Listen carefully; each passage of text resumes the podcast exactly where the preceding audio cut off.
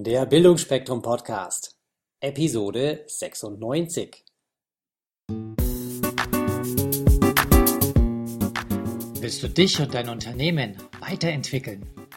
Möchtest du deine Potenziale aufblühen lassen? Dann bist du hier genau richtig.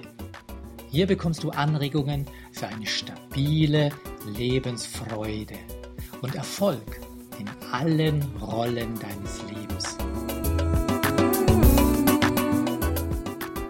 Grüß euch Gott. Heute habe ich mal ein Thema aus dem Bereich Gesundheit für euch vorbereitet. Und zwar geht es um körperliche Bewegung, Wohlbefinden und Stressregulation. Ihr habt ja vielleicht schon mal den Ausdruck gehört, Angst macht krank. Was dabei gemeint ist, ist der Einfluss von der Psyche auf den Körper. Und die Wissenschaft dahinter nennt man Psychosomatik. Man könnte das Ganze aber jetzt auch anders betrachten. Wenn die Psyche Einfluss auf den Körper hat, geht das auch umgedreht? Ja.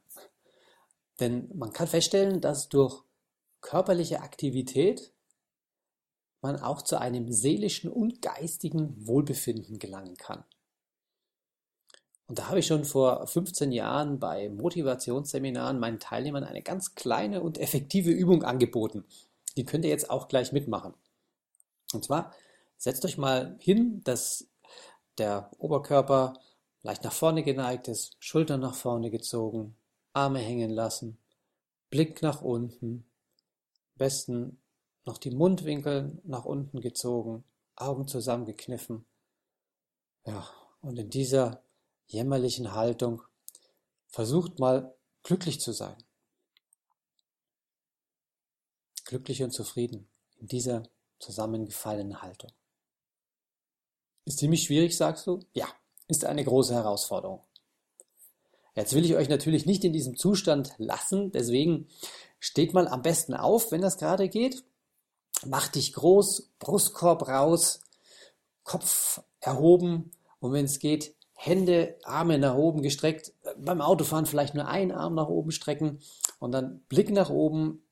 Wenn du draußen bist gerade, vielleicht gehst du mit dem Hund spazieren oder bist beim Joggen, guck nach oben in den Himmel oder schau was Grünes an. Jetzt noch lächeln, große Augen. Wie fühlst du dich? Ja, im Normalfall fühlt man sich jetzt viel, viel besser. Forschungsergebnisse zeigen, wie so positive Wirkungen durch körperliche Bewegung entstehen und was das Ganze bedingt. Ein ganz toller Punkt ist mal, und ich denke, der ist für uns Erwachsenen und leider auch schon für uns, äh, für, für unsere Kinder teilweise wichtig, das Erleben von Stress wird positiv beeinflusst.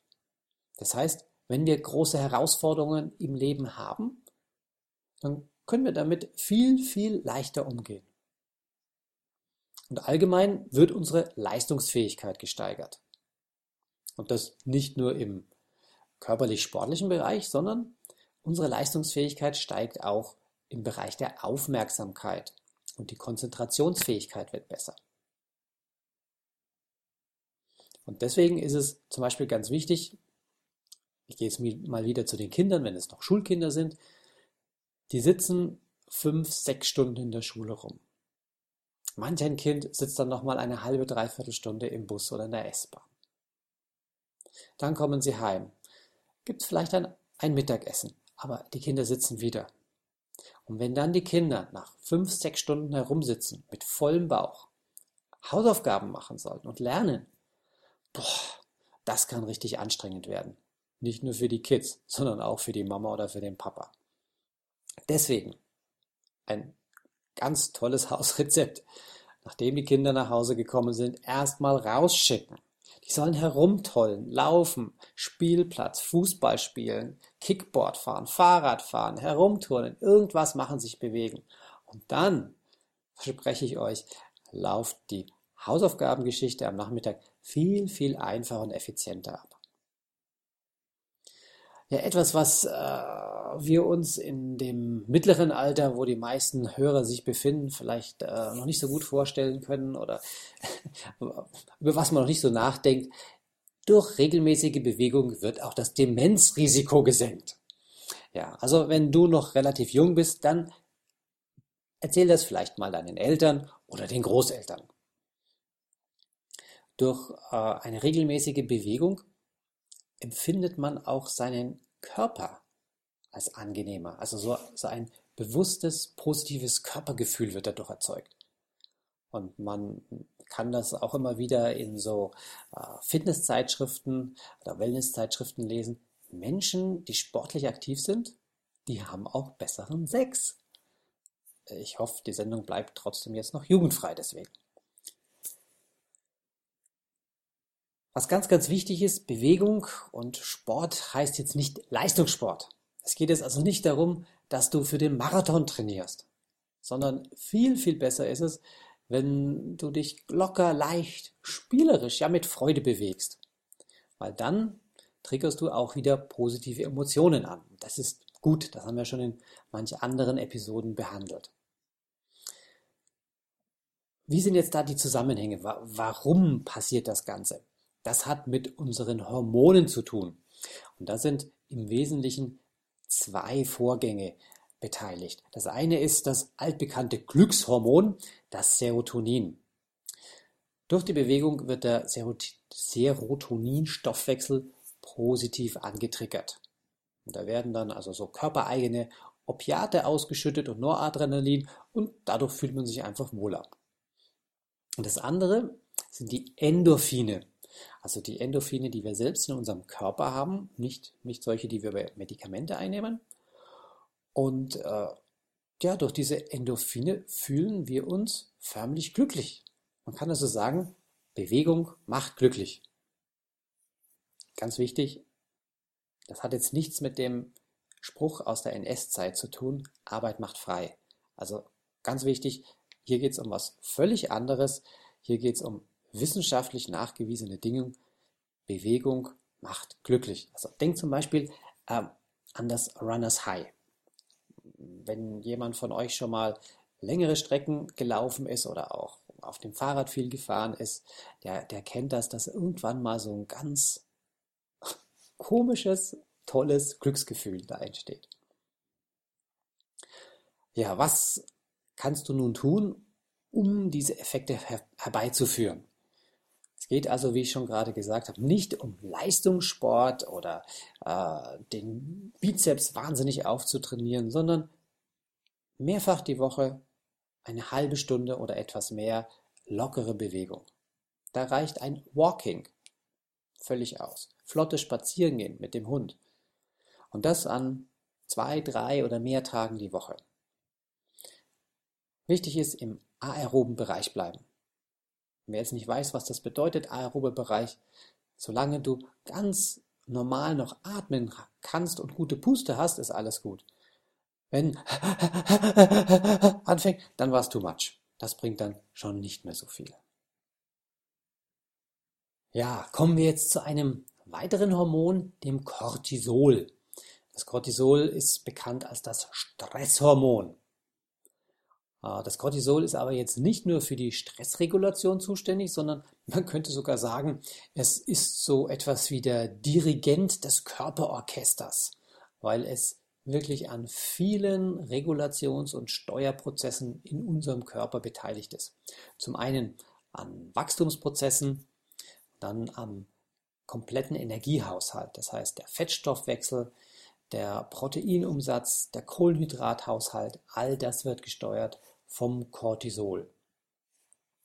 Was passiert jetzt, wenn wir akuten Stress erleben?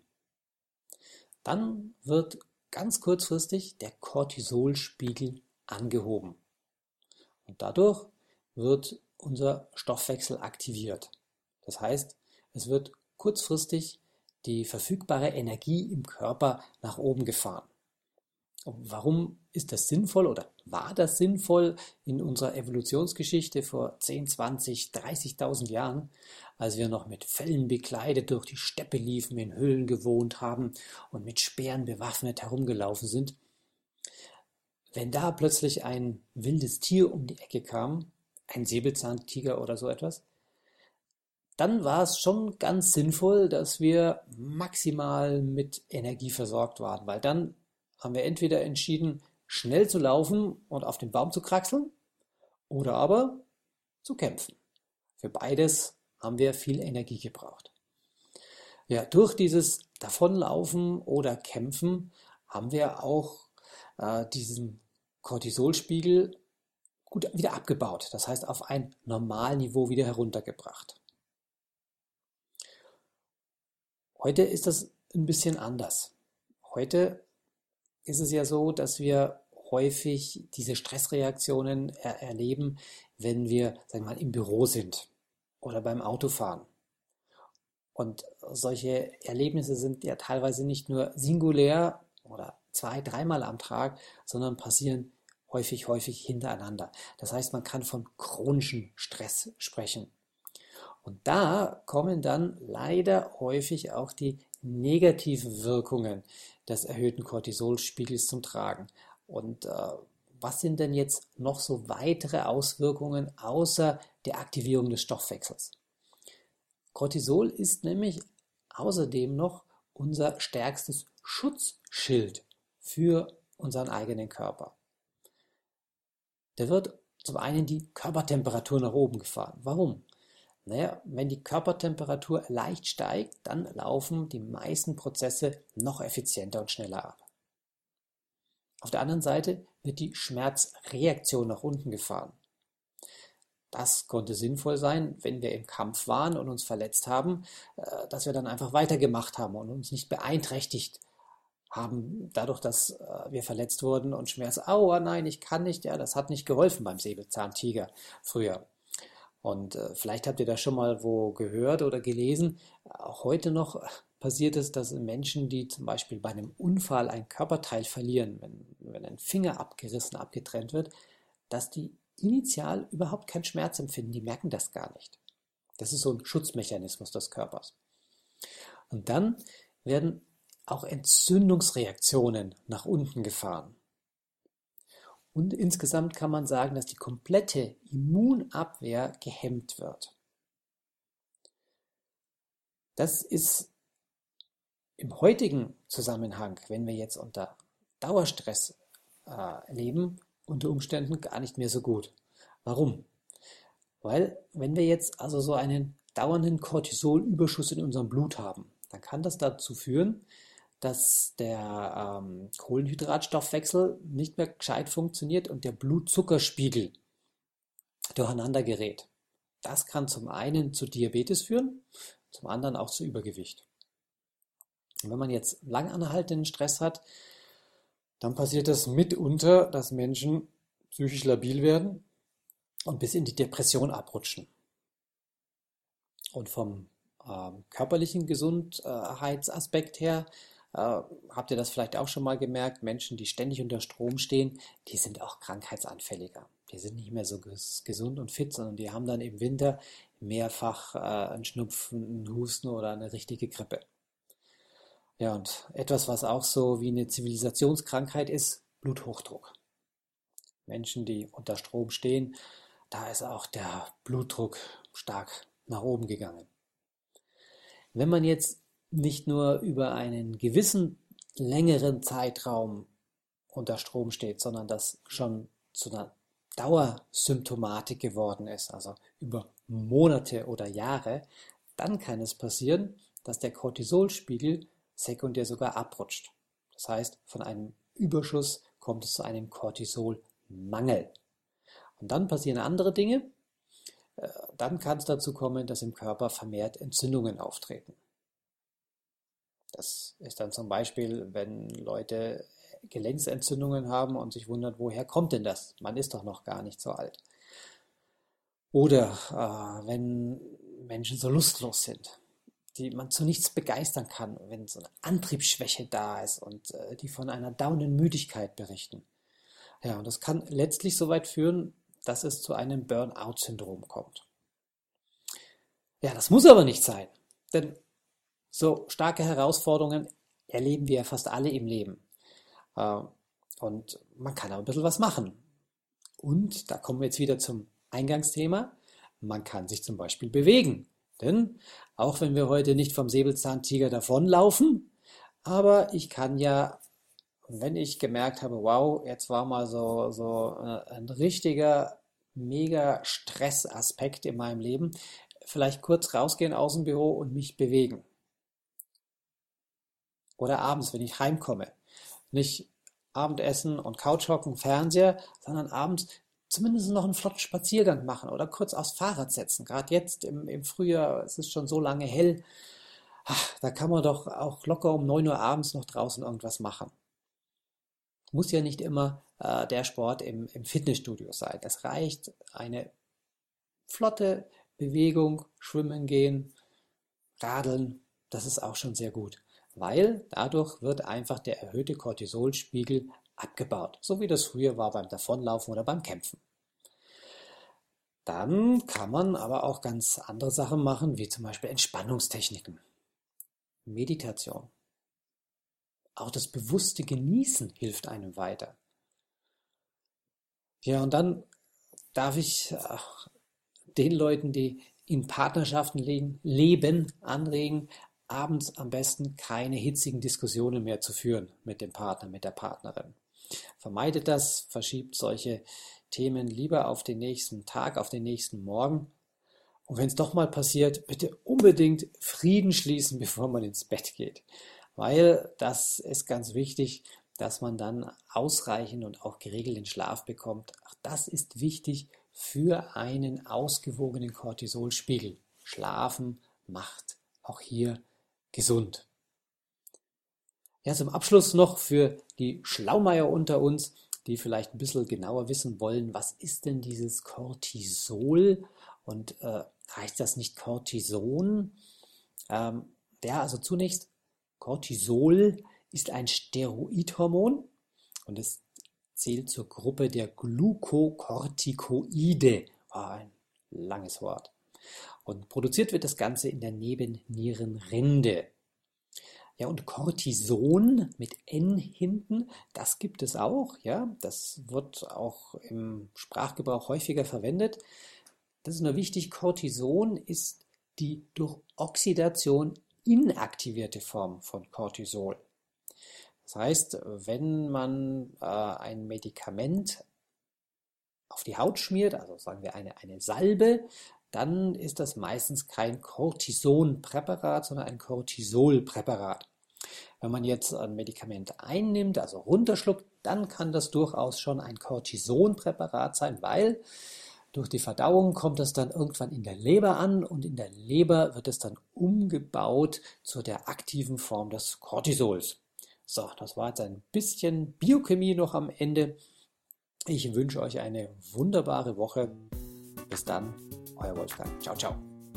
Falls euch diese Show gefallen hat, würde ich mich über eine positive Bewertung bei iTunes sehr freuen. Je mehr Leute diesen Podcast hören, desto mehr Menschen können ihr Potenzial positiv entwickeln. Und das ist doch gut so, oder? Wenn du noch mehr Folgen hören möchtest, dann klicke den Abonnieren-Button auf bildungforme.com oder auf iTunes. So, das war der Bildungsspektrum Podcast von und mit Wolfgang Hertlicker. Bilde dich selbst und dann wirke auf andere durch das, was du bist. Friedrich von Huber.